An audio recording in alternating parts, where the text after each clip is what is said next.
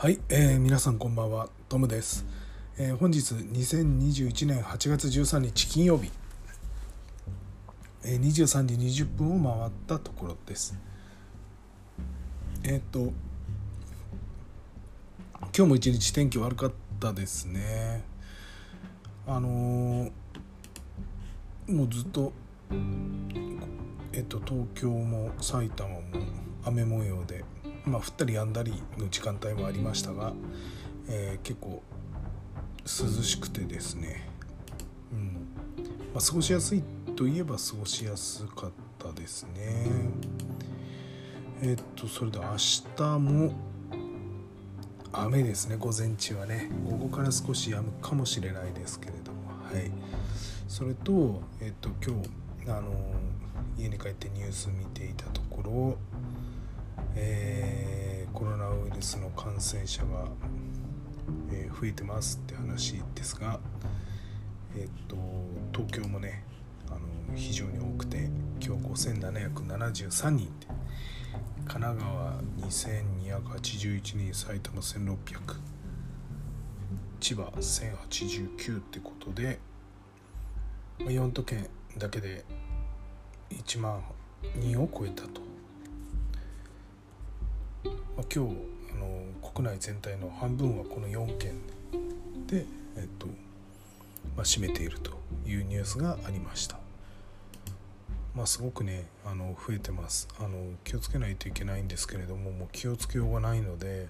もうとにかく消毒とあんまり人がいないいるところに集まらないということを今心がけてますが本当にそれでいいのかっていうところがよくわからないですね。はい、まあ、しょうがないですね。もうこればっかりは。はい。ということでえっと本日もえー脆弱性のニュースから、えーお伝えしたいと思います今日2件ありますえっとまずサップですねこちらの方月例パッチ公開してます、えー深刻な脆弱性も複数修正しているので、えーご対応お願いします、えーそれとですね、えーと CMS あのオープンソースコンテンツ、えーマネジメントシステム CMS ですねこれのですねえっとプローンっていうあの製品ですね。あのこちらの方で、えっとオープンダイレえオープンリダイレクトの、え脆弱性が明らかになったというニュースが入ってます。でこちらは、えっとパッチをリリースした、えー他ですね次の脆弱性に対あのまだ他にも脆弱性あの対処しなきゃいけないものがあってそちらの準備をしているということです。はい。えっ、とこちらの詳しくはあのプローンのホームページご覧いただければと思います。えっと今日は製品関係、えー政府業界関係のニュースはありませんでした。はい、えー続いて、えーその他のニュースです。えっ、と何件かありますんで順を追って、えーとご紹介したいと思います、えーまず1件目ですがコロナ問題に便乗、えー厚労省を、えー装うフィッシングえー証明書写真などを搾取するというあの事件が、えー起こっています、えー感染拡大が続く新型コロナウイルス感染症の問題に便乗し厚生労働省からお知らせなどと称して個人情報を騙し取るフィッシング攻撃が発生しています、えー注意喚起を行ったフィッシング対策協議会によればフィッシングメールはえー重要新しいコロナウイルスの発生と発生の予防と管理といった件名で送信されているそうです。本件には重要なお知らせなどと記載があります。え新型コロナウイルス感染症の、えー貿易作業で、えー貿易作業や緊急、えー救援の調整のために協力を求める内容に見せかけ誘導先のサイトで氏名や電話番号のほか身分証明書の画像などを騙し取ろうとしていました。また新型コロナウイルス感染症における症状の有無体温ワクチン接種の状況なども入力を求めています。また厚生労働省の表記が厚生労働省の「ローがあの難しい漢字ですね。あの上がの点々点々じゃなくてあの「ひ」あのファイヤーの日ですね。ヒヒっていう旧字体の厚生労働省となっているほかですね。ワクチンを通過したのでしょうか？など不自然な表現も見られています。8月13日の時点でフィッシングサイトの稼働が確認されており同協議会では閉鎖に向けて JP サートコーディネーションセンターへ調査を依頼しています。類似した攻撃に注意するよう呼びかけています、えー、ぜひね厚生労働省の、えー、なりすましメールについては、えー、注意をしてください。はい、えー、続いてですね、えー、琉球銀行での事件です。えー、クラウド設定ミスによる顧客情報流出で対象者を特定したと。これ以前6月にあの公表したニュースの続報ですね。え琉球銀行は顧客情報を管理するクラウドサービスの設定不備があった問題で245件の顧客情報が外部へ流出したことを明らかにしました。当校において Salesforce.com のクラウドサービスでシステムを構築していた流銀ウェブ申し込みサイトにおいて設定の不備があり2020年11月から2021年2月にかけて外部より複数のアクセスを受けていたことが判明しました。顧客情報445件が外部へ流出した可能性があるとして6月に事態を公表し詳細を調べていたところです。ログなどの調査を進め重複など取り除いたところ顧客顧客情報245件が外部よりアクセスを受けていたことを特定したということです。同行では対象となる顧客に対しメールや書面電話などを通じて経緯の説明と謝罪を実施。え関連する被害が発生していないことを確認しました。え今後同行では外部クラウドシステムの利用時のセキュリティ対策について見直しを実施し再発防止を目指すとしています。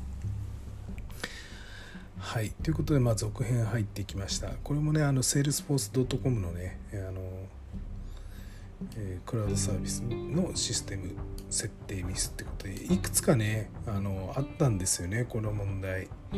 他のあの琉球銀行だけじゃないんですね。きっと設定が分かりづらいんじゃないかなと思うんですよねこれ。なんか原因があると思うんですよね。で実はあの同級生が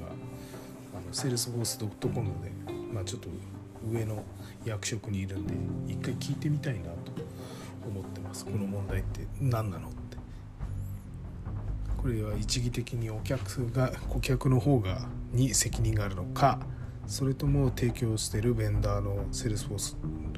ドットコムの方にも一義的に何か問題があるのかとかですねちょっと聞いてみたいなって気はしてます。はいということでこちらの方続編でした。えっと、続いて、えー、埼玉トヨタの、えー、事件ですが、ニュースですが同意なくトヨタの認証サービスに顧客情報を登録していたというニュースです、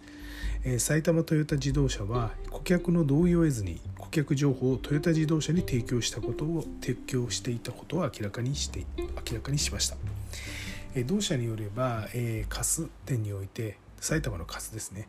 において顧客129人より同意を得ることなくトヨタ自動車の顧客認証サービストヨタレクサス共通 ID の発行に利用していたということです。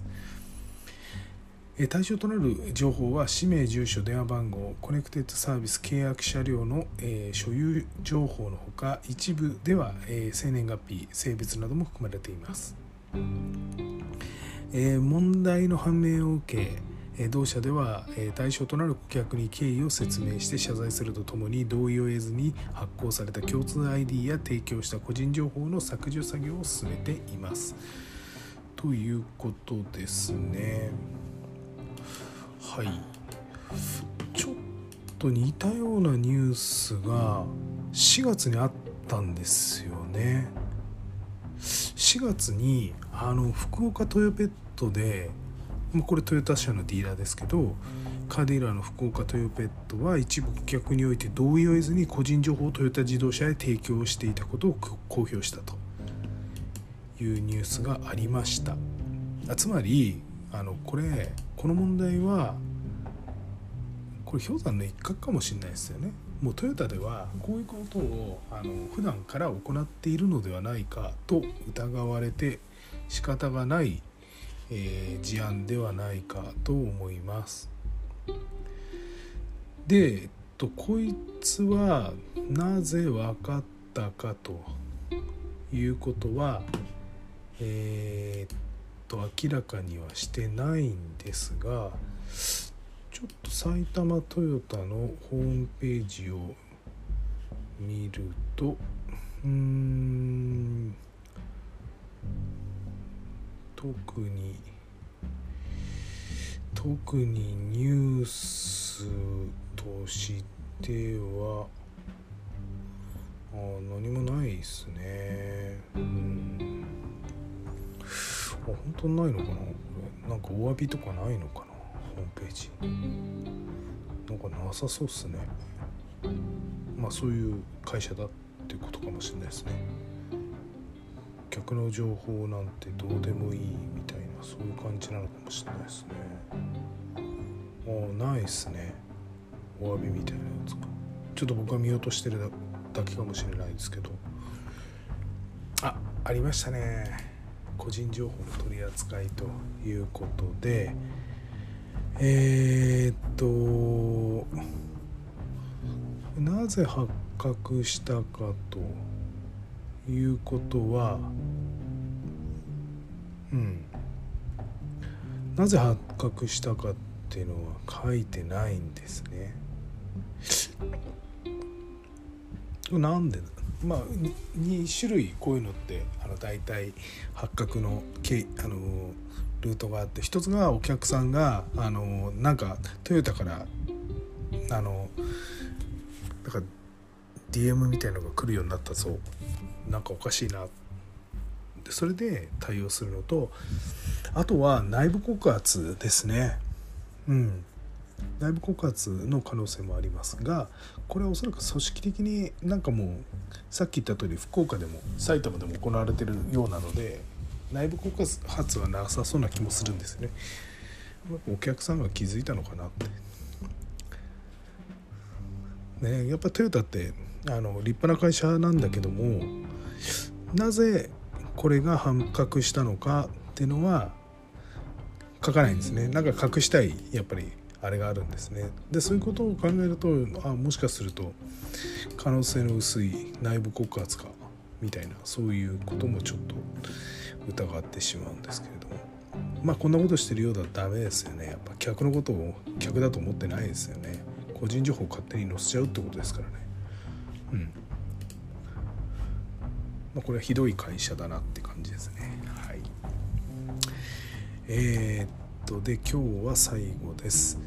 えー、ローソン銀行の、えー、利用者を狙うフィッシング攻撃が、えー、発生しています、えローソン銀行の利用者を狙ったフィッシング攻撃が発生しています、えフィッシング対策協議会が注意喚起を行っています、え同社利用者に対しメールで、え ID とパスワードえー、で、えー、第三者がログインした形跡が見つかりログインを一時停止したなどと、えー、不安を煽り偽サイトへ誘導するフィッシング攻撃が発生しているものです。誘導先フィッシングサイトではえ契約者番号やパスワードをはじめえ氏名口座情報生年月日暗証番号などを入力させようとしていたということです8月13日の時点で今回確認されたフィッシングサイトは停止していますが類似した攻撃が発生する恐れがあるとして同協議会では注意を呼びかけています。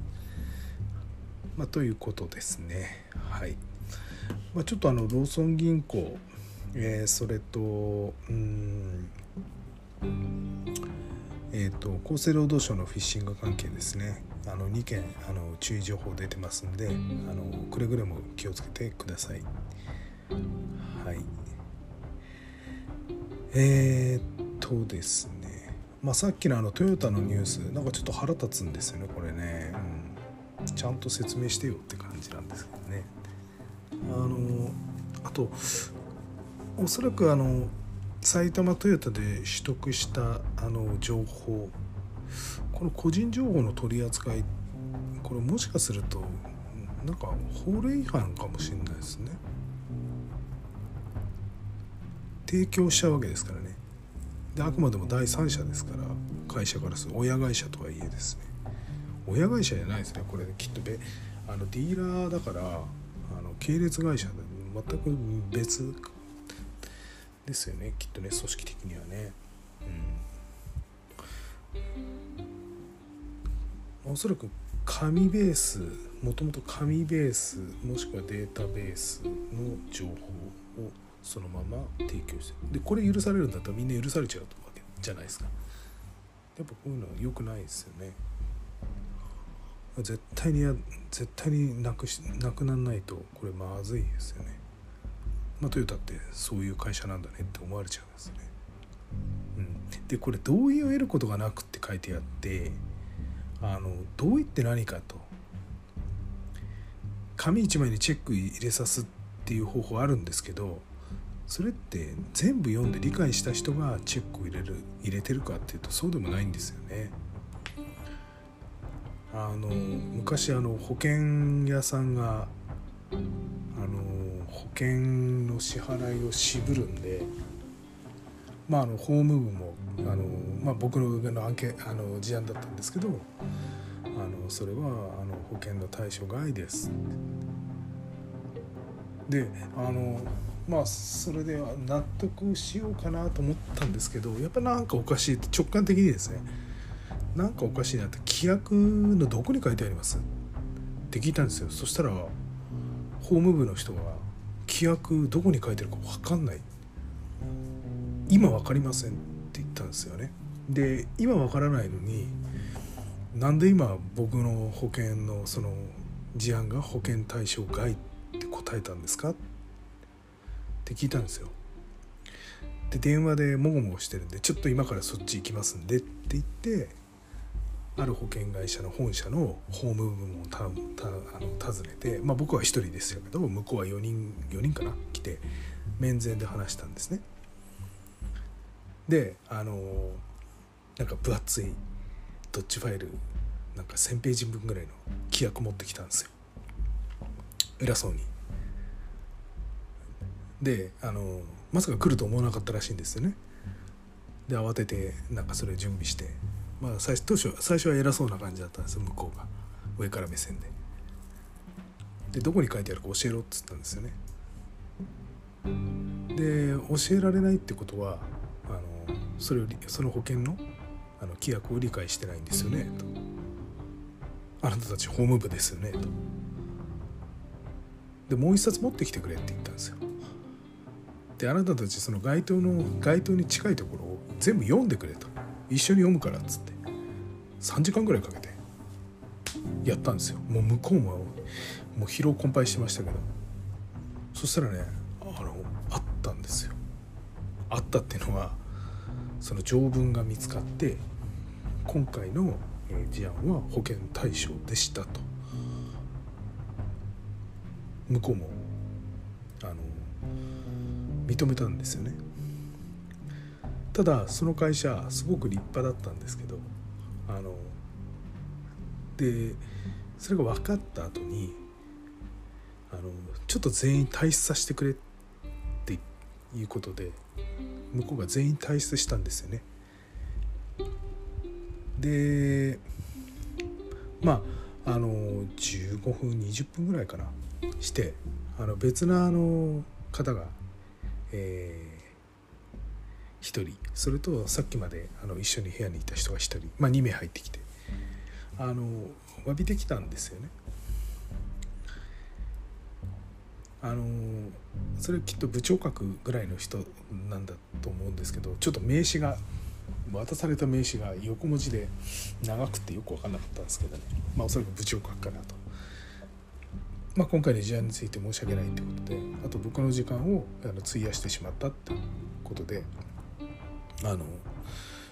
まあ反省しますってことで言ってくれたんであまあこういうことをしてくれるんだったらちゃんとしてる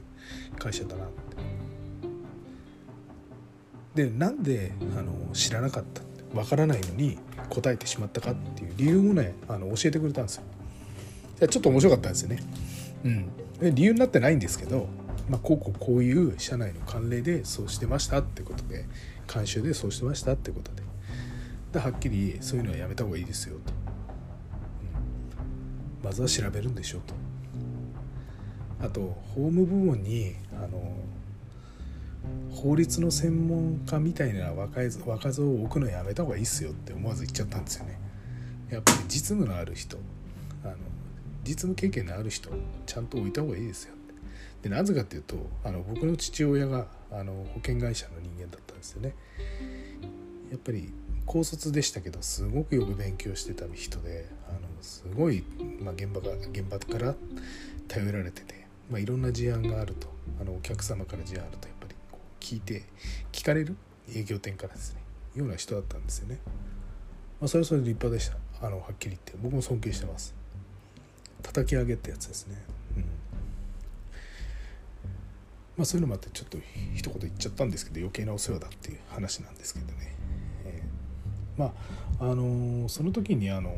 その法律の読み方みたいなね。あの今回規約なんですけどね。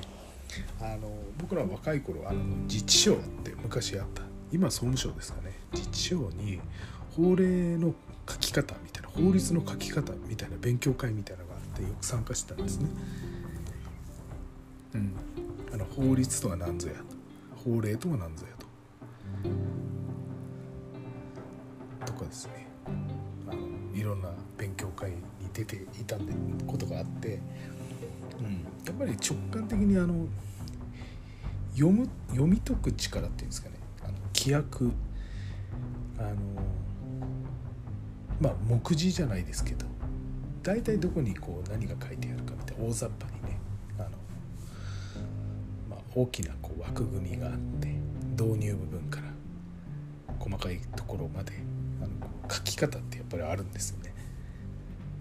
で大体この辺にあるだろうと。あの目次みたいなその大項目。中項目小項目。こうバーッと見ていくと。そのスピードは彼らより速かったんですね。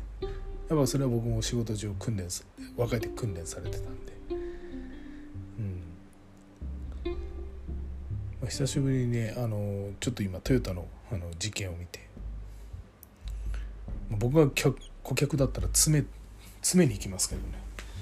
なんでこう人の個人情報こんなことになってんだっけと、うん、そもそも個人情報の取り扱いって法律で決まってるけどどうなってるんでしたっけ御社ではって言って詰めちゃうかもしれないですね。うん、やっぱりこういうのはこういうのをあの取り扱うお仕事されてる方気をつけた方がいいですね。ちなみに僕はあの個人情報あの何て言うんですかね仕事上やっぱり持たざるを得ないような部署なんですけどあの例えばベンダーさんのその名簿っていうんですかね、うん、まあ本当履歴書みたいなもんですよね、うん、これまでどんな仕事をしてたかとかどういうスキルセットがあるかまで書かれてるようなまあある意味個人情報ですけど。まあ、そういうのを厳格にやっぱり管理してプロジェクトが終わったら返還してます。はい。返礼してます。その方が辞める時は辞め辞める時にもう返礼したりとかプロジェクトが終わる都度返礼したりとかしてます。やっぱりしかもあのあれですよ。あのすごい厳重な鉄庫に入ってますんで、えー、鉄庫もあの鉄庫があの入ってる部屋に入るのもあの普通2名で入れないような感じなんですけれどもね、まあ、それだけ大事だと個人情報は。でこういういい加減な取り扱いしてもらうと困りますよってことですね。はい。ということですいません。長くなっちゃいましたが、えー、本日の今夜のニュースは以上になります。はい、えー、明日も天気悪いですが、えーまあ、週末ゆっくり休みましょう、えー、隙間時間に聞いていただくとありが聞いていただけるとありがたいです。えそれでは皆さん、えー、今日はこれで収録の方終わりにしたいと思います、えー、今週もお疲れ様でした。さよなら。